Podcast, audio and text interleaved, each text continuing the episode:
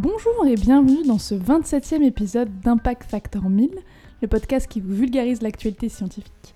Nous sommes de retour en 2022 puisque nous sommes le 7 février 2022. On a pris un peu notre temps euh, pour euh, faire notre tour. Et comme d'habitude, on va vous, vous vulgariser trois sujets qu'on a bien préparés. Et pour faire ça, je suis avec Marion Bonsoir. et Antoine. Bonsoir Juliette. Et euh, comme d'habitude, je vais vous demander de les résumer en deux mots. Marion. ADN et R. Et toi, Antoine IRM et protocole.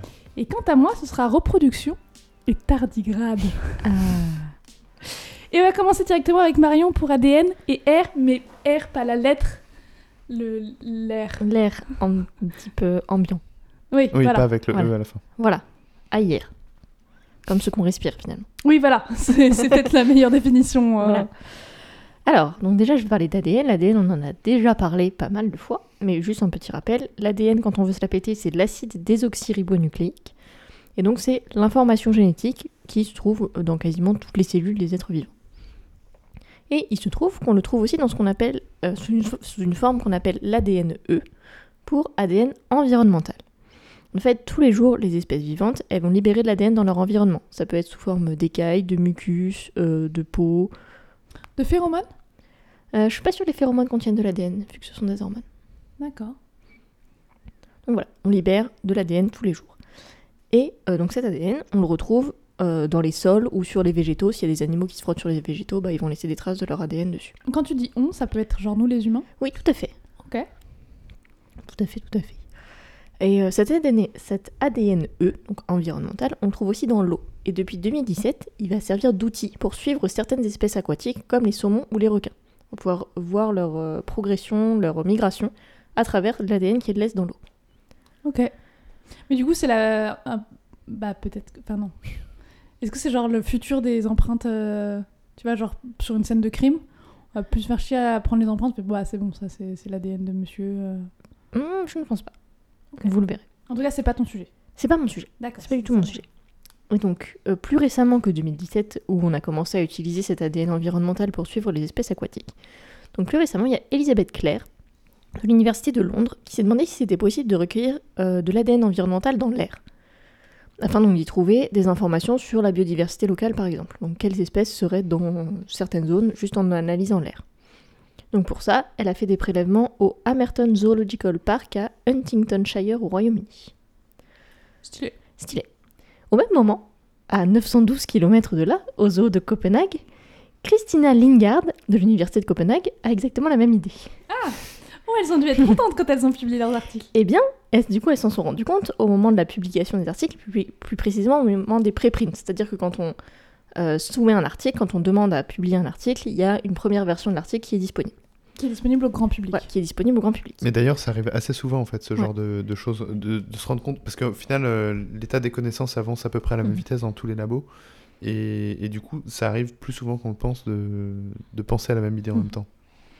Donc voilà, donc elles s'en sont rendues compte, et donc ce qu'elles ont décidé de faire, c'est de sortir leurs articles le même jour, dans le même journal, et donc de coopérer, donc elles se citent mutuellement dans, leurs- dans leurs articles, par rapport à ces découvertes-là. Donc le Pas mal. 7 février 2022, aujourd'hui même, dans Current Bio- Biology sont parus donc deux articles, Mesurer la biodiversité à partir d'ADN dans l'air de l'équipe d'Elizabeth Clare et de Johan Littlefair, donc au Royaume-Uni, et l'ADN environnemental aéroporté pour monitorer les communautés vertébrées terrestres, de l'équipe de Christina Lingard et Christine Baumann, donc au Danemark. C'est une jolie histoire. T'as lu les deux ou tu J'ai lu les deux.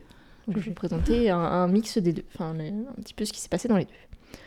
Donc dans ces deux articles, les deux équipes elles ont fait des prélèvements d'air à différents endroits d'un- de leurs zoos respectifs pour voir s'il était possible d'identifier les espèces présentes dans le zoo à partir des prélèvements qu'ils avaient fait dans, qu'elles avaient fait dans l'air.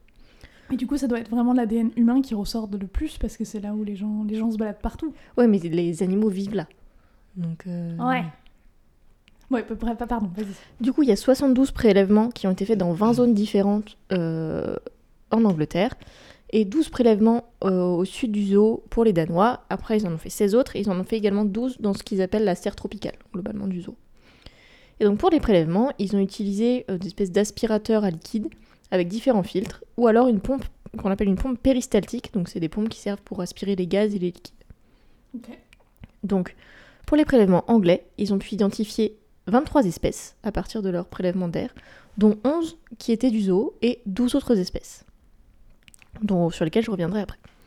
Et euh, au Danemark, ils ont pu identifier 22 espèces de vertébrés non humains, dont 14 espèces du zoo, et dans la serre tropicale, 29 espèces de vertébrés non humains, dont 24 euh, des espèces du zoo.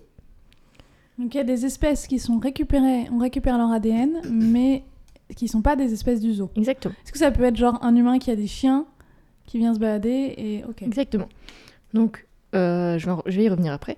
Donc, parmi toutes ces espèces euh, euh, qu'ils ont pu retrouver, il y a des vertébrés terrestres de toutes sortes. Ça, peut être euh, des singes, des rhinocéros, des girafes, tout, tout poids, tout type confondu. Des poissons, des oiseaux, des reptiles, dont Des, certains des poissons des poissons Ah, C'est pas mal. et dont certains reptiles qui vivaient en terrarium. Est-ce que, pardon, Oui. Est-ce que une, t'as une, il y a une taille limite de cet air, de cet ADN ambiant Euh, en termes de taille d'ADN, tu veux dire de molécules Ouais. d'ADN euh, Je sais pas, ça ils en ont pas trop parlé. euh. Mais c'est hyper puissant. Ça veut dire qu'en gros, tu peux, tu mets ton aspirateur à ADN Mm. dans un coin et tu peux connaître toute la biodiversité du. C'est justement, ouais, c'est ça qu'ils ont pu voir. T'imagines, tu fais ça partout. Enfin, tu mets des stations un peu partout en- dans un territoire. C'est. Génial. justement, c'est ce qu'ils voulaient, ils voudraient s'en servir pour euh, étudier la biodiversité. Et ils en parlent justement là. Parce qu'ils disent que, euh, en fait, ce qu'on dé- ce qu'ils détectent, c'est que les animaux, on les, dé- on les détecte pas que dans l'air de leur enclos, puisqu'ils ont fait plusieurs prélèvements à divers endroits, mais un peu à plusieurs endroits dans le zoo. C'est-à-dire que par exemple, ils donnent par exemple que les suricates, ils ont été détectés dans, dans leur enclos, mais également dans l'enclos des dingos qui était à 245 mètres et celui des gibbons à 122 mètres. Oui, donc ça peut être un outil puissant s'il n'y a pas de vent. Et du coup, en fait, et mais euh, par exemple dans l'enclos des suricates, il y a plus, plus de concentration d'ADN des suricates que, dans- que plus loin. Donc on pourrait, et ça pourrait servir pour euh, suivre, des, es- comme ce qu'ils font pour les requins et les saumons, suivre des espèces euh, dans leur déplacement. Sachant qu'actuellement, c'est des comptages en fait dans la nature. Quand Voilà. on dit euh, les oiseaux disparaissent, Mhm. machin et tout, c'est des, des gens qui comptent le- les. C'est ça, les c'est avec des, des bagues qu'ils mettent aux, aux différents individus Ouais. et tout ça. Donc dans les autres espèces qu'ils ont trouvées, ils ont trouvé donc des rongeurs qu'ils ont appelés parasites, entre guillemets, donc les rats, les souris qui se trouvent dans les eaux. Également, ils ont trouvé euh, la nourriture des animaux qui laissent de l'ADN, donc ça va être les viandes qui sont utilisées, les poissons, Ah les oui, rongeurs, tout ça, Oui, qu'on donne à manger aux animaux. Normal. Les animaux domestiques, comme tu le disais, qui, euh, qui vont visiter le zoo avec leurs propriétaires. Oui, ou juste qu'ils sont transportés. euh, Mhm. Et également des animaux du coin qui se trouvent, qui se trouvent aux abords du zoo, donc comme par exemple des canards. Ou notamment Ouais. ce qu'ils ont trouvé en Angleterre, ce sont des hérissons qui sont classés comme euh, espèces vulnérables dans la région et dont il est très difficile d'évaluer la population, notamment en hiver. Ah oui, du coup, et ça, ça pourrait pas mal aider. Voilà. Et du coup, là, ils ont pu trouver des traces de ces hérissons euh, qui sont euh, pr- proches du zoo. Ok. Après, ce qu'ils ils soulèvent quand même quelques limites à cette, euh, à cette technique pour l'instant, c'est que bah, ils se sont mis dans un environnement qui est celui du zoo, donc les animaux sont concentrés entre guillemets. C'est-à-dire oui. qu'ils sont plusieurs au même endroit, ils vivent là tout le temps, donc c'est Ouais, puis faut Ça- voir ça fait beaucoup d'ADN brassé. quel point tu peux être précis, parce qu'est-ce que tu es précis à l'espèce ou est-ce que tu es précis à l'individu? Alors ils sont précis à l'espèce, sauf euh, ce qu'ils disaient c'est pour le genre canis, donc les chiens et tout ça, où ils les ont attribués aux dingos. Mais ils pouvaient pas, comme les espèces de, Ah oui. de canis sont très proches, ils n'ont pas pu identifier précisément quel, lequel c'était. Oui, donc ils sont pas précis à l'individu. Non, ils sont pas précis à l'individu. Ouais, donc c'est sûr que là, c'est moins... Mais comment tu, tu sais comment ça fonctionne en pratique? C'est des quoi Ils ont des marqueurs qui, qui marquent les espèces en. Oui, c'est ça. En fait, En ils récupèrent des fragments d'ADN et après, en analysant ces fragments, ils peuvent retrouver des signatures qui correspondent à différentes espèces. Mais est-ce que tu pourrais aller plus loin? Tu pourrais dire bah, j'ai un marqueur de tel individu et du coup je vérifie si celui-ci est, est proche? Euh, je, Tu vois sans pouvoir euh, parce que là tu dis que Ouais. tu peux pas savoir quel individu est là, Mhm. mais je pense que ce serait difficile parce que ça, ça veut dire qu'il faudrait une banque complète de, des individus euh, Ouais. pour. euh, Ouais, ou juste déjà euh, déterminer que c'est trois individus différents qui sont passés Mhm. par là ou deux individus. Mais après, je pense que euh, je sais pas comment est-ce qu'ils sont produits ces fragments d'ADN, mais j'imagine que c'est du, du hasard. Oui, je pense. C'est après, ça va être des mus, des, des poils Ouais. qui se perdent, des. Et du coup, tu peux tout autant tomber sur un, sur un échantillon qui va avoir des marqueurs spécifiques de l'espèce, un échantillon qui va avoir des marqueurs spécifiques de l'espèce Ah ouais. et de l'individu. t'as pas tout l'ADN d'un coup. Des- quoi, bah, j'imagine que non. J'imagine que c'est des fragments. euh, Oui, c'est des fragments d'ADN. euh, C'est oui, c'est pas c'est pas un génome complet qu'ils Ouais. trouvent, c'est des fragments d'ADN. euh. Hmm. Donc tu peux. Mais après, l'idée c'est que t'en aies tellement que, euh, que du coup tu arrives à faire ta tambouille quoi. Mhm. Mais, Ouais. euh, mais c'est vrai que tu peux aussi ne pas tomber sur, euh, sur ce qui est spécifique d'un individu au sein d'une espèce quoi. Ouais. Oui, puis même c'est compliqué de, je pense, de savoir euh, même combien d'individus on aurait, parce que certes, il y aurait une plus grande concentration, mais j'imagine que par exemple, s'il y a deux animaux qui se battent à un endroit, bah forcément, Ouais. ils vont laisser plus d'ADN oui. à cet endroit-là. Ouais, Donc je pense que ça compliqué. permet de donner une, in- une indication de quels individus sont présents. Mais après, plus précisément, euh, je pense que c'est un peu compliqué. Ouais, parce que c'est sûr que tu vas pas retrouver de l'ADN de, euh, de tigre s'il y a jamais eu de Mhm. tigre dans le coin. Quoi. Voilà. Ça, oui, tu peux t'en servir en négatif, c'est vrai.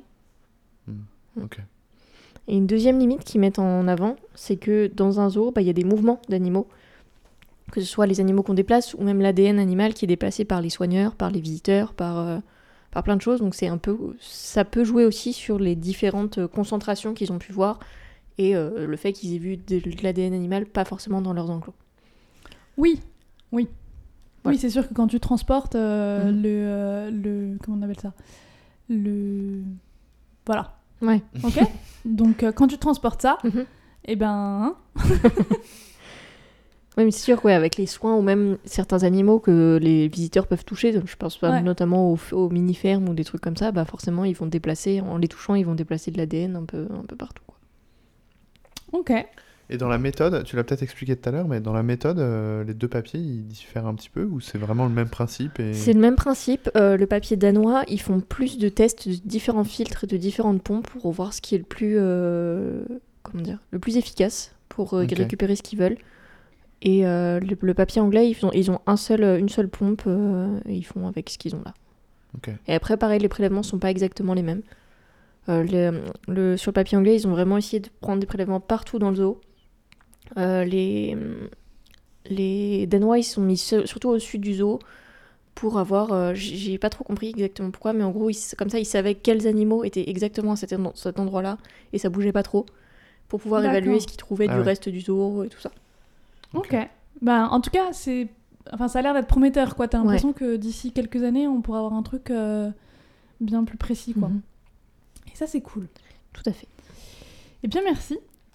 Euh, moi, je vais enchaîner sur reproduction et tardigrade. Alors, les tardigrades, qu'est-ce que c'est? Euh, Parce que nous, on connaît et c'est absolument, c'est des êtres absolument incroyables, mais euh, tout le monde ne connaît pas. On les appelle aussi les oursons d'eau.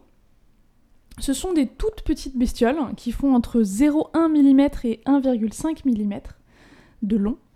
Et euh, c'est vrai que ça ressemble un peu à des ours, euh, mais qui auraient 8 pattes. Ouais, En avec un petit peu trop de pattes. Voilà, à 8 pattes, quoi. Qui ont une durée de vie entre 12 et 30 mois. Et, euh, et en fait, c'est une, une espèce qui- qu'on étudie depuis presque 270 ans. Et on a, euh, on a établi qu'il y avait plus de 1200 espèces découvertes à ce jour de euh, différents tardigrades. Et pourquoi est-ce que ces animaux sont complètement incroyables? C'est parce qu'ils ont une grande résistance au milieu extrême, ils sont ce qu'on appelle extrémophiles. Et euh, par exemple, alors je vais citer des choses auxquelles les tardigrades peuvent survivre. Comme j'ai dit, il y a à peu près 1200 espèces. Toutes les espèces ne, peuvent pas survivre à toutes ces conditions. C'est certaines espèces euh, survivent à certaines de ces conditions. Mais par exemple, ça peut survivre au vide spatial. Euh, et donc après, quand euh, ils sont récupérés, ils peuvent continuer à vivre. Ça peut survivre à des très très très très fortes pressions. Donc c'est l'inverse du vide spatial. Là, ils peuvent aller jusqu'à 6000 bars. Ça peut survivre à des radiations, aux UV ou aux rayons X. Ça peut survivre à des températures donc extrémophiles, c'est-à-dire que ça peut aller, euh, ça peut survivre plusieurs jours à moins 273 degrés Celsius, et euh, ou euh, au contraire à, à plus de 100 150 degrés Celsius quoi. Et en fait aujourd'hui on sait pas trop. là je vous donne des, je vous donne des chiffres, mais si ça se trouve c'est beaucoup plus. C'est juste qu'au bout d'un moment nous on est un peu bloqué Ouais. dans ces, dans ce qu'on peut tester. Et aussi, euh, ça peut survivre très bien à la déshydratation. Euh, ils, peuvent, ils pourraient vivre plus de 10 ans en cryptobiose, voire même peut-être beaucoup plus que 10 ans, parce qu'en fait, on en a retrouvé dans des, euh, dans des glaciers euh, beaucoup, beaucoup plus vieux. Et, euh, et en fait, dans ces, genres- dans ces cas-là, en, en grande déshydratation, ils, ils transforment presque leur corps en cristal en remplaçant l'eau par du tréhalose. Bon, ça, c'est un- une forme de sucre. Et, euh, et en fait, c'est comme si voilà, ils, ils avaient un, un- Ah ouais. une, une physiologie, euh, un métabolisme voilà, très très très très très très ralenti. Et voilà, ils deviennent presque un objet. quoi. C'est ça qu'il que- aurait dû choisir Spider-Man au lieu de l'araignée, en fait. C'est clair, c'est clair. C'est beaucoup mieux. c'est- C'est beaucoup mieux, mais c'est beaucoup plus petit. Et, euh, et c'est un animal dont on parle de plus en plus, mais finalement sur lequel il n'y a pas euh, beaucoup de connaissances, et notamment, on ne sait pas vraiment comment est-ce qu'ils se reproduisent. C'est aussi parce que c'est un animal qui n'est pas forcément facile à élever, euh, parce que déjà c'est très très petit. Alors on- en trouve à peu près partout dans le monde, notamment euh, dans les forêts, euh, parce que ça, ça, se, ça se nourrit beaucoup de mousse et de lichen. Mais c'est quand même pas tout à fait facile à, étudier. Et cependant, une équipe allemande, a pu, a pu faire paraître dans le Zo- Zoological Journal of the Lineal Soci- Society un, euh, un article où euh, justement il détaillait les premières observations de la reproduction entre tardigrades. Et donc c'est un article qui est euh, publié par Jana Ben... Je vais... C'est des mots allemands, donc euh, moi je vais la dire à la française, ça fait vraiment Bengemer à la française. Karine Auberg et Ralph O'Schill. Et euh, Est-ce qu'il est interdit au moins de 18 ans, cet article? alors, c'est-à-dire qu'il y a une vidéo. Ah. Voilà. Déjà, Euh, est-ce qu'il y a des mâles et des femelles chez les tardigrades alors, très bonne question. C'est aussi d'ailleurs une des, euh, des hum, difficultés dans euh, l'élevage de tardigrades. C'est que oui, il y a des mâles et femelles, mais en revanche, il n'y a pas de ce qu'on appelle de dimorphisme sexuel. C'est-à-dire qu'il n'y a pas de différence physique. En tout cas, pour le moment, on n'a pas trouvé de différence physique entre un mâle et une femelle. Ce qui est un peu chiant quand tu veux les trier et notamment quand tu veux par exemple dire ah bah je vais voir ce qui se passe si je mets une femelle et un mâle ensemble. Bah, c'est à dire qu'en fait ils sont obligés au préalable de euh, d'avoir tout le monde et en fait ils savent que euh, par exemple je crois que si j'ai bien compris genre les les mâles vont euh, muer quatre fois alors que les mâles les femelles c'est trois fois ou un truc dans le genre. Et donc c'est en fait c'est en Oui. observant des, des, des problèmes enfin des événements euh, physiologiques qui vont pouvoir déterminer si c'est un mâle ou une femelle. Mais ça veut dire que leurs organes sexuels sont les mêmes, mais en revanche, ils ont des gamètes différents? Enfin, en gros, c'est des... Alors, euh, le truc aussi, c'est que c'est tellement petit que pour l'instant, pour les observer, je, je sais pas si on a une, euh, une anatomie euh, très connue euh, du, euh, du tardigrade. Peut-être. Euh, Mais quand tu dis qu'il y a mâle et femelle, on sait que quand même, globalement, au niveau femelle. euh, Et on- génétique, Et on sait qu'ils ne font pas de parthénogénèse, c'est-à-dire qu'un individu, contrairement par exemple au serpent ou à certains requins, un individu ne peut pas donner naissance seul à, à des petits, Hmm. et ils ne font pas d'hermaphrodisme. C'est-à-dire qu'ils ne peuvent pas être mâle puis femelle ou, f- mâle, euh, ou femelle, enfin changer de sexe quoi, en fait. Donc on sait qu'il y a des femelles et des mâles. Mais euh, en tout cas à l'œil, pas de dimorphisme sexuel. Et, euh, et donc pour essayer de, euh, de comprendre comment est-ce qu'ils se reposaient, parce que c'est vraiment euh, c'est une question qu'on avait. Et bon, je suis désolée, je me suis rendu compte très tard que l'article en fait était un peu vieux, donc c'est une réponse qu'on a eue en réalité en 2016, pas en 2022. Je me suis fait complètement avoir une fois que j'avais complètement préparé mon sujet, donc un peu relou. Mais, mais en 2016, c'était un truc incroyable. C'est un petit euh, throwback. Voilà, en 2016, c'était, c'était quelque chose d'incroyable, puisqu'on avait donc cette première vidéo euh, de reproduction de, de tardigrade. En fait, ce qu'il faut savoir, c'est que le tardigrade, il est, euh, il est protégé dans ce qu'on appelle une, cuticu- une cuticule, qui protège donc son corps.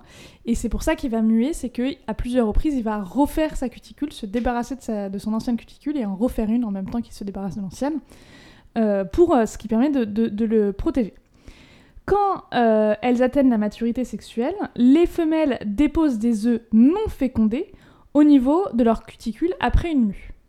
Ok. Ok Euh, Puis, euh, si tout se passe bien, parce qu'il y a quand même une phrase dans l'article, j'ai pas très bien compris comment ils pouvaient le dire ça, mais ils le disent, en, ils disent que le rapport était consenti.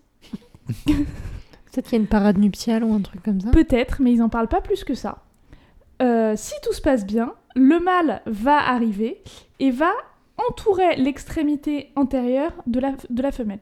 C'est-à-dire que faut voir ça un peu comme un gros grain de riz Mhm. avec des pattes et une bouche à un côté, d'accord? Et donc le mâle, il va, euh, je vais vous montrer vous euh, cette magnifique reproduction. Euh, il va venir Ah oui, c'est... D'accord. Ah oui, d'accord. Ouais, je vois. Et lui... D'accord. Voilà. Donc il y, a un- il y a un bout de ce grain de riz où il y a une bouche. et donc la femelle, c'est comme si la femelle, elle faisait des gousi-gousi à son ventre. tu Ouais. vois Et du coup, le mâle, il l'entoure, mais en fait, il la tient carrément avec ses pattes euh, pour pas qu'elle puisse trop euh, s'en aller, quoi. Enfin, je sais pas d'ailleurs si c'est pour ça. Mais en tout cas, il la tient pour en tout cas qu'ils restent tous les deux euh, connectés, parce que tout ça flotte dans du Mhm. liquide, bien sûr. Donc c'est vrai que quand tu perds ton partenaire, ça doit être bien relou. Mais après, ils ont 8 pattes, donc. euh, Après, ils ont huit pattes. Et, euh, et donc là, euh, il y a les deux font des mouvements pour se stimuler un peu l'un l'autre, jusqu'à ce que euh, le mâle va donc pouvoir éjaculer son sperme sur les œufs de la femelle, ce qui va les féconder. Et cette petite danse de stimulation peut durer environ une heure. Ce qui est pas mal. Bon quand même. score. Ce qui... ce qui est quand même pas mal pour des êtres de 0,1 mm à euh, 1,5 mm. Euh, mais il y a aussi des cas où finalement euh, il n'y a pas de reproduction. Ce qu'ils ont vu, c'est que euh, typiquement les mâles n'étaient pas attirés par les femelles qui ne pouvaient pas ou qui, étaient trop jeunes pour, pour être fécondées. Et, et dans ce cas-là, eh bien, en l'absence de mâle ou dans les cas où, où le mâle va pas être attiré par la femelle ou la femelle n'est pas attirée par le mâle, euh, elle va pouvoir réabsorber la femelle, réabsorber ses œufs au bout de, de un jour. Voilà, c'est un peu, euh, c'est un peu ça. Puisque personne n'en veut. Bon, ça m'a saoulé. hein. Alors que les, les hommes, ne... enfin les femmes ne peuvent pas faire ça, quoi. Concrètement. Alors que nous, on peut pas et. Mm. euh, C'est dommage. Ouais. Ouais. Euh, ce qu'il faut savoir, c'est que les expériences dont je vous ai parlé, en tout cas cette observation, euh, a été faite à 12 degrés et à 20 degrés Celsius. Donc toute la, c'est vrai qu'une grande dans, le protocole, une grande partie de la difficulté de tout ça, c'est effectivement, comme je le disais au début, de reconnaître les mâles des femelles pour bien les séparer, pour pouvoir après observer ce qui se passe. Tout ça, ça a été fait à 12 et à 20 degrés. Euh, ce qu'ils ont vu, c'est qu'au niveau euh, de la fécondation et du développement des petits, il y avait le même taux de survie. Ce qui est intéressant, c'est qu'à 12 degrés, les, les individus atteignent leur euh, maturité sexuelle plus tard que, euh, que à 20 degrés, puisque à 12 degrés, ils, les at- ils atteignent à peu près 45 jours, à 20 degrés, c'est 28 jours. Donc le développement est plus lent. Et ça, nous, Marie et moi, ça nous choque pas tant que Ouais. ça, parce que c'est ce qu'on va retrouver aussi chez la mouche, chez la drosophile. Euh, plus la température est basse, plus le développement est lent. Ouais. Et c'est pas tout est, toutes les étapes sont plus lentes. C'est pas euh, certaines étapes qui vont être qui vont être ralenties. Ce qui est euh, plus surprenant même pour nous, c'est qu'à 12 degrés, les individus vont être plus gros qu'à 20 degrés. Donc le développement est ralenti. Enfin, d'un côté, tu peux dire le développement est ralenti, et en même temps, ils sont plus gros. Mm. Donc c'est comme si Oui, comme si ça avait, c'était- finalement ça avait été le- la même allure de développement, mais pendant plus longtemps. Donc ça c'est intéressant, je trouve. Donc là, on, on part, euh, on parle d'une différence d'à peu près 40 micromètres, hein. Donc euh, attention. Mais j'ai une question. Les 0,1 mm à 1,5 mm, c'est la même espèce ou pas? Non, justement, c'est Ouais, des, c'est espèces différentes. Et d'ailleurs, je l'ai pas précisé, mais je l'ai écrit. Euh, là, pour cet article, on parle de l'espèce Isoipsibius dastii, dastichi. Je m'en souviendrai. Voilà. Je me dis, ça doit être fou parce que si dans la même espèce, t'imagines, dans la même espèce que toi, il y en a un qui est 10 fois plus grand Ouais. que toi. Je pense que c'est un peu impressionnant. Ouais, c'est sûr que, que ça doit être impressionnant. Donc, euh, donc voilà, et euh, après m'être rendu compte que euh, j'avais 4 ans de retard, je me suis dit, eh ben, je vais aller essayer de trouver, de voir ce qui, si depuis euh, il s'est passé des trucs. Alors je ne sais pas si j'ai pas utilisé les bons mots-clés euh, ou pas, mais je n'ai rien trouvé sur, euh, de, plus, euh, de plus récent sur la reproduction euh, des tardigrades depuis cette vidéo. Donc vous pouvez aller, donc comme d'habitude, hein, pour chaque épisode qu'on fait, les sources sont disponibles dans la description du podcast. Les sources, que ce soit les sources vraiment scientifiques, c'est-à-dire l'article issu du journal scientifique ou des sources plus vulgarisées. Et il y a la vidéo. Donc si vous avez comme Kinks euh, le, euh, le- la reproduction des euh, tardigrades, ça doit être bien relou parce qu'il n'existe donc qu'une Une seule seule vidéo. vidéo. Je pense que les gens les con- la connaissent déjà. Voilà. Euh, donc vous pouvez aller voir ça et je voulais vous proposer un mini quiz pour finir parce que c'est vrai que quand on parle d'insectes- enfin de- de- d'a- d'animaux comme ça, on tombe sur des mots marrants comme poids kilothermal Ouf. ou poids kilothermal, je pense. Ah, ça me dit quelque chose, ça. Oui, moi aussi. Ouais. Euh... Les trucs poikilothermes, ça me dit quelque chose. Mais euh, là, là, j'ai pas. Ça veut dire que la température du corps varie en fonction de la température extérieure. Donc que la température extérieure influe la température. En fait, c'est un- le sang-froid, non, finalement? Les, les- Comme les reptiles, Je ne sais euh, pas. Je pense. Et mon autre mot est hétéropare. Euh, Euh, se, se, reprodu- se reproduit Par itération. à, à l'extérieur de soi-même. T'es pas mal. Par. euh, par itération. Ouais, par Ça itération. veut dire en fait se reproduit plusieurs fois au cours de sa vie. Allez. Alors que tu as des espèces qui ne se reproduisent qu'une seule fois. Bien vu. C'était mon petit quiz euh, final et euh, je vais plutôt passer la parole à Antoine qui va nous parler d'IRM et de quantification Et de Et de protocole. protocole. et de protocole. Voilà.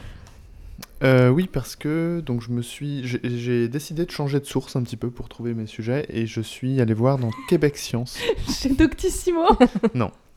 Peut-être pas jusque là, mais Québec Science, qui est une, une revue euh, sympa et qui, qui parle d'actualité scientifique. Et donc euh, récemment, euh, il y a un article sur, oui. Donc j'ai trouvé une nouvelle théorie, euh, c'est euh, la gravité.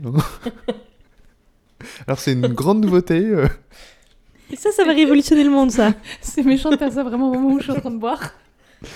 Non, en fait, l'article s'appelle Moelle épinière, nouveau souffle pour les IRM. J'ai compris moi, l'épinière. Toi aussi Oui. Non, moelle épinière. Nouvelle source. Quoi? Nouvelle, nouveau souffle pour les IRM. Ok. Et donc, euh, donc ça parle d'IRM. hein. Et euh, je vais vous rappeler IRM. ce que c'est un IRM. Voilà. C'est euh, donc en imagerie. Y c'est a- une. C'est une, une IRM, ouais. En imagerie, il y a un peu. euh, on, on dit souvent qu'on va passer un scanner ou une IRM. Euh, donc en gros, c'est deux types de- d'imagerie différentes. Et, et l'IRM, c'est ce dont on va parler. Euh, et ça fonctionne à l'aide d'un champ magnétique très fort. Donc c'est entre 1 à 10 Tesla, sachant que. En gros, 1 à 10 Tesla, c'est plusieurs dizaines de milliers de fois le champ magnétique terrestre. Donc c'est un très très gros élément. Une a dit Tesla, c'est plusieurs milliers d'euros aussi, je pense. Ouais. On parle pas de cette Le Tesla. 1, le 1 est important, oui, Oui. effectivement. Et en fait, euh, le petit tunnel dans lequel vous vous mettez dans une IRM, euh, c'est fait pour euh, un peu canaliser. Enfin, dans, cette, dans ce tunnel, le, le champ magnétique est canalisé et, et suit des lignes très très rectilignes. IRM pour imagerie par résonance magnétique. Voilà, je n'ai même pas précisé ça. Donc, en gros, c'est basé sur le magnétisme. Et grâce à ce champ qui est constant, les moments magnétiques, donc en gros, c'est euh, le, le sens euh, de, Tu t'engages sur une route tellement compliquée. T'as vraiment besoin de le décrire ou pas? Oui, en gros, nos, noyaux, les, les noyaux de nos, des, des éléments qui constituent nos, Des atomes. nos, nos molécules et nos, notre corps, en gros, euh, sont comme des petits aimants. Et donc, ils s'alignent avec ce champ magnétique très très fort. D'accord? C'est fou. Euh, Et en gros, après, avec, avec une antenne, euh, tu génères des ondes électromagnétiques et tu, tu, qui, sont euh, accordées à la fréquence de résonance de ces, petits, de ces, petites, de ces petites boussoles. Arrête de rigoler, c'est très non, précis. c'est- juste. Et donc tu fais résonner ces petites boussoles et, et, euh, et elles, se, elles se désalignent du champ euh, magnétique euh, que tu as fait. Tu forces euh, les, les, les atomes à se mettre dans un sens. Voilà. Et donc ça, ça, c'est, c'est- en gros tu les excites, c'est, c'est le terme. Et quand tu arrêtes, Podcast euh, quand tu arrêtes C'est bientôt la ton- Saint-Valentin. ton champ électromagnétique, euh, ces, ces moments magnétiques se remettent dans le sens du Vous champ magnétique. les- Mais arrête de rigoler, ça les, casse les tout. mouvements de bras J'essaie d'expliquer. Et donc, quand, euh, en gros, quand les moments magnétiques des atomes de ton corps se remettent dans le sens du, du champ magnétique, ça crée un signal de relaxation, et c'est ça que tu captes avec l'IRM qui te permet de faire l'image. Mais du coup, c'est quoi? C'est le temps qui se remette dans le bon sens qu'on mesure ou c'est juste Non. euh, ça crée un. Enfin, je crois un- c'est assez compliqué globalement, énergie, mais c'est ça crée un signal qui est envoyé. Et donc, effectivement, il y a des histoires de temps, de délai, Mhm. etc. Est-ce que on pourrait un peu vulgariser ça en parlant, euh, par exemple, d'un poids qui pend, euh, tu vois, par une corde Et à un moment donné, tu vas prendre le poids et tu vas, euh, je sais pas, le remonter un peu. Tu vois Ouais, c'est un peu ça. Voilà. Et à un moment, tu vas le lâcher. Et il va y avoir ce temps où le poids va faire droite-gauche, droite-gauche, jusqu'à revenir droit et, et d'être. C'est un petit peu ça. Et donc, nous, ce qui, ce qui nous intéresse, c'est tout ce moment où il fait droite-gauche, droite-gauche pour revenir. euh, voilà. Et comment, euh, il est, avec quelle amplitude il le fait. à Merci, quelle Julie. Tu peux continuer. Non, non, c'est juste. C'est une bonne en fait, façon c'est- une question. Est-ce trouvé. qu'on peut le vulgariser comme ça et... On pourrait dire ça, ouais. Voilà, ok. Euh, donc voilà, donc, euh, en gros c'est le fonctionnement d'une IRM. Donc c'est une machine complexe qui coûte très cher. Et il y a aussi beaucoup de systèmes de correction, euh, de- d'ajustement fin de- du timing de chacun de ces éléments pour que ça fonctionne. Euh, et en plus, c'est ce qui permet d'avoir une, une image très nette à la fin et en trois dimensions, etc. Parce que faut voir les images d'IRM, c'est on, on voit quand Mm. même euh, des détails quand même très précis. Et, et donc l'IRM, c'est utilisé pour plein de choses, donc pour le diagnostic en, en médecine, mais il y a aussi ce qu'on appelle l'IRM quantitative, qui permet, donc au-delà de juste analyser les formes et la position des organes, etc., ou voir s'il y a une fracture ou ce genre de choses, euh, tu interprètes directement le- les quantités. Donc, euh, par exemple, les, les tailles de certains éléments ou la surface de, d'organes, etc. Et euh, tu te... Du coup, tu ne... ton information, c'est plus la forme des objets, mais c'est vraiment une, une- quantité que tu as Mhm. extrait de l'image Genre le volume, par exemple. ou le volume. Donc, tu traites ton image pour obtenir une information quantitative. Oui, c'est plus juste une information, juste comparer. un truc visuel. C'est vraiment un ça. chiffre qui te donne des. Et ça rend les choses. Enfin, c'est assez puissant en fait, parce que Mhm. du coup, tu peux comparer des chiffres entre eux. Euh, si tu fais de la recherche, parce que c'est utilisé en médecine, mais c'est aussi utilisé en recherche. Si tu fais de la recherche, tu peux avoir des éléments un peu statistiques. euh, C'est, ça devient très puissant. Bah, c'est comme ce qu'on fait avec un microscope, en fait. Ou, ouais, c'est un peu ça. En microscopie, C'est- toi, ce que, donc c'est pour ça que ce- cet article m'a fait beaucoup penser au tien. c'est que c'est que euh, c'est ça va- c'est l'étape d'après en fait. C'est euh, produire des résultats euh, chiffrés à partir de d'imagerie. Et donc ça, ça permet en- pour les IRM de- d'obtenir des informations sur la microstructure des, des organes ou sur leur composition chimique. Et donc, euh, quand on parle de moelle épinière, il y a plusieurs euh, marqueurs qui sont mis en avant d'ailleurs dans ce papier, qui sont intéressants, qui sont notamment la surface transversale de la moelle épinière. Donc là, si on prend une coupe de la moelle épinière, donc, la moelle épinière, c'est une sorte de... bah, c'est long en fait, c'est une, une forme longue. Donc quand on prend des petites coupes euh, de cette moelle épinière, la surface est intéressante. C'est comme un tube qui passe dans chacune de nos vertèbres? c'est ça, ouais. Et donc Et tu prends tu des petites coupes de, euh, de comme du, tu les coupes comme du saucisson, et tu regardes la, taille de... Oui, c'est vrai que saucisson, oui, Oui. c'est exactement- la taille de chaque tranche de saucisson. Euh, et puis, euh, donc la moelle épinière, c'est fait de neurones, et donc il y a de la, cellule gri- de la matière grise, de la matière blanche. Et donc la surface transversale de la matière grise est aussi intéressante euh, pour, euh, par exemple, euh, diagnostiquer des myélopathies ou des traumatismes de la moelle épinière. Et donc il y a d'autres euh, d'autres paramètres comme ça qui sont intéressants à mesurer. Et le problème qu'ont identifié les auteurs de cette étude, c'est qu'il n'y a pas vraiment de protocole euh, qui définissent En revanche, excuse-moi, c'est protocole. qui définissent vraiment la manière dont on doit prendre les mesures, euh, si bien qu'en fait, actuellement, euh, bah, chaque, euh, Chacun fait comme il veut. ch- chacun fait comme il veut. Et Je comprends que ce soit énervant. voilà. C'est- c'est- Et en fait, avant chaque recherche en IRM quantitative, tu as des phases un peu pilotes où euh, tu mets en place euh, le protocole de mesure, de dire bah, le patient se mettra de telle manière, on appelle euh, telle quantité euh, ce truc-là qui change à chaque fois, etc. Donc c'est un peu compliqué. Et donc il y a eu un consortium de chercheurs, vraiment des, des chercheurs sur la moelle épinière, un consor- consortium international qui s'est réuni pour faire ce qu'ils ont appelé le Spine Generic Protocol. J'aime bien quand les gens font ça. Ouais. Et je me suis dit que trucs. l'article, vraiment, tu l'aimerais bien. En plus, il est, il est facile à lire. Il est intéressant. Enfin, même moi qui suis pas biologiste, j'ai compris à peu près. Pourquoi je suis pas Euh, tombée là-dessus plutôt que sur un truc qui date de quatre ans 2016. Et euh, donc, il y a plein d'auteurs, j'arrive même pas à les compter comme ça. Et euh, ils, a- ils ont 72 affiliations. Donc, en Ah gros. Ah ouais.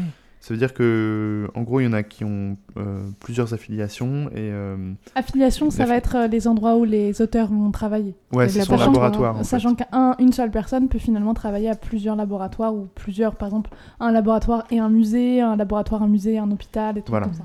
Mais globalement, du Enfin, là, coup, c'était plus des hôpitaux, j'imagine qu'il y a peu de Mm. musées. avec ce nombre-là, on peut se dire que globalement, ça doit faire consensus à peu près dans la communauté. Tu sais, il y a combien de pays à peu près qui sont concernés Pas ou trop, non. J'ai pas, j'ai pas regardé. Mais il y a des noms euh, assez euh, Divers et variés. divers. Mhm. voilà. Euh, et donc, donc, il commence par une liste des types d'imagerie qui sont intéressants, donc des, des types de, de quantités qu'on peut extraire qui sont intéressantes, avec des pour, des contre à chaque fois, des, pour quelle pathologie c'est intéressant, pour quelle recherche, etc. Et aussi, euh, quels, euh, quels sont ceux qui sont sensibles au mouvement du patient, quels sont ceux qui sont pas sensibles. Il y a plein de choses intéressantes. Donc il y a un, un grand tableau. Moi, j'ai passé une fois une IRM de- du genou.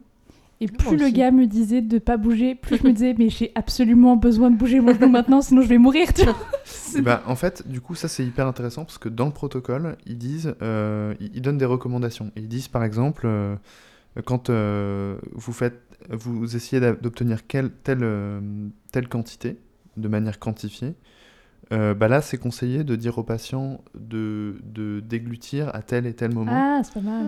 Et euh, parce que ce serait plus risqué de, de lui dire de totalement stopper sa respiration et qu'il respire un grand coup, etc.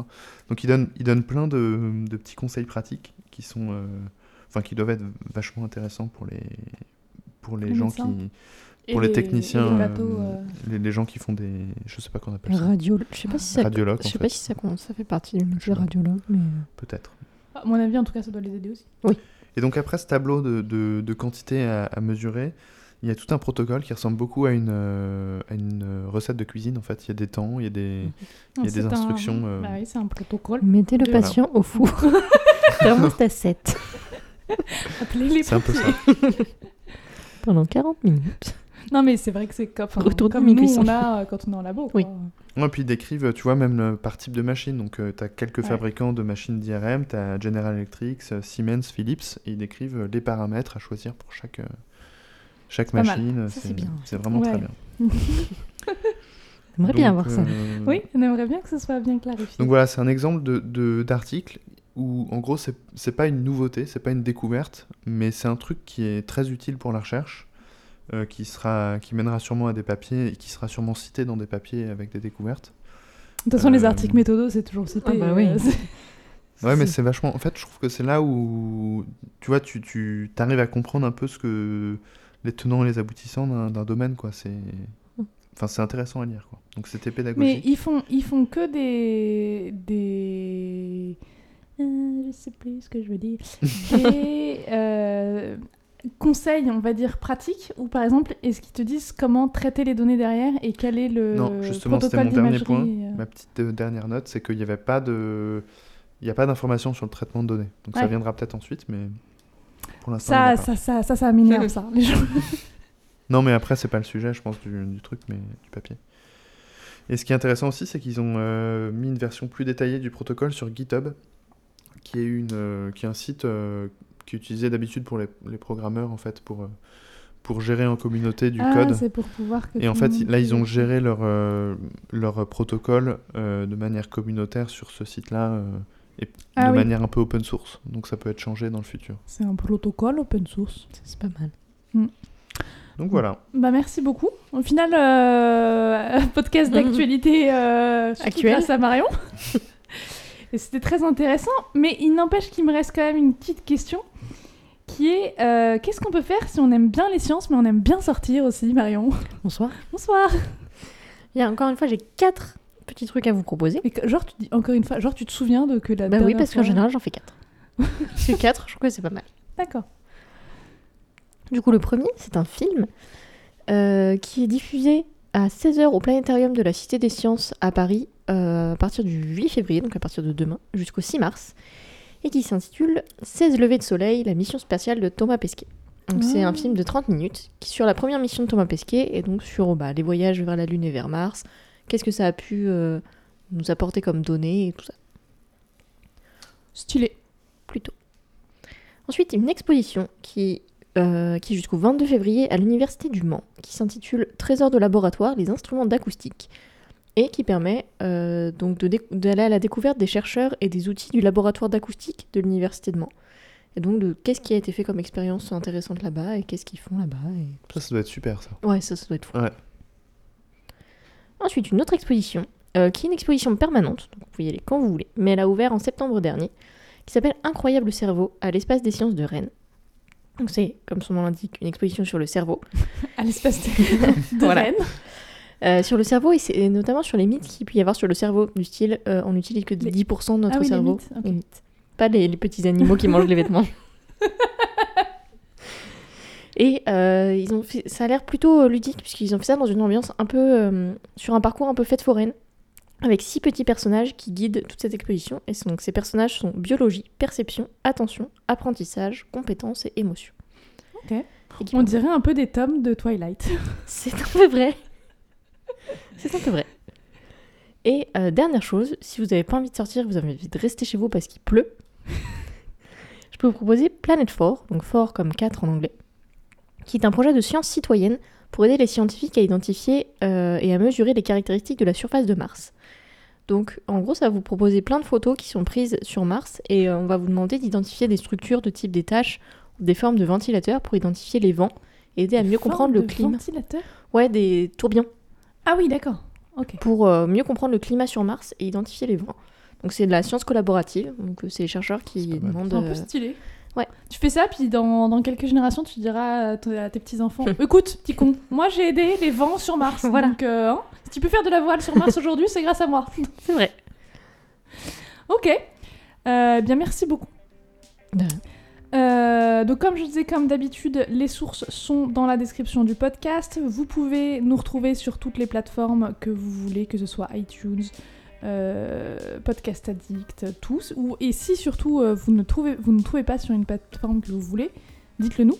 Dites-le nous par exemple via notre compte Twitter, impf1000. Vous pouvez nous rejoindre et on est très actifs. non, c'est Ah ouais, puis on a une communauté énorme. Ah, Ouais. C'est- On est un petit peu débordé, mais on prendra le temps de vous répondre. Dans le courrier des lecteurs, on, on- Ouais. on trouvera Ouais. un moment. ouais. Ouais. Non, en vrai, voilà. Et euh, je sais plus ce que je voulais dire du coup. Du coup. En tout cas, c'était le 27e épisode d'Impact Factor 1000. On espère que ça vous a plu et on se retrouve dans deux semaines.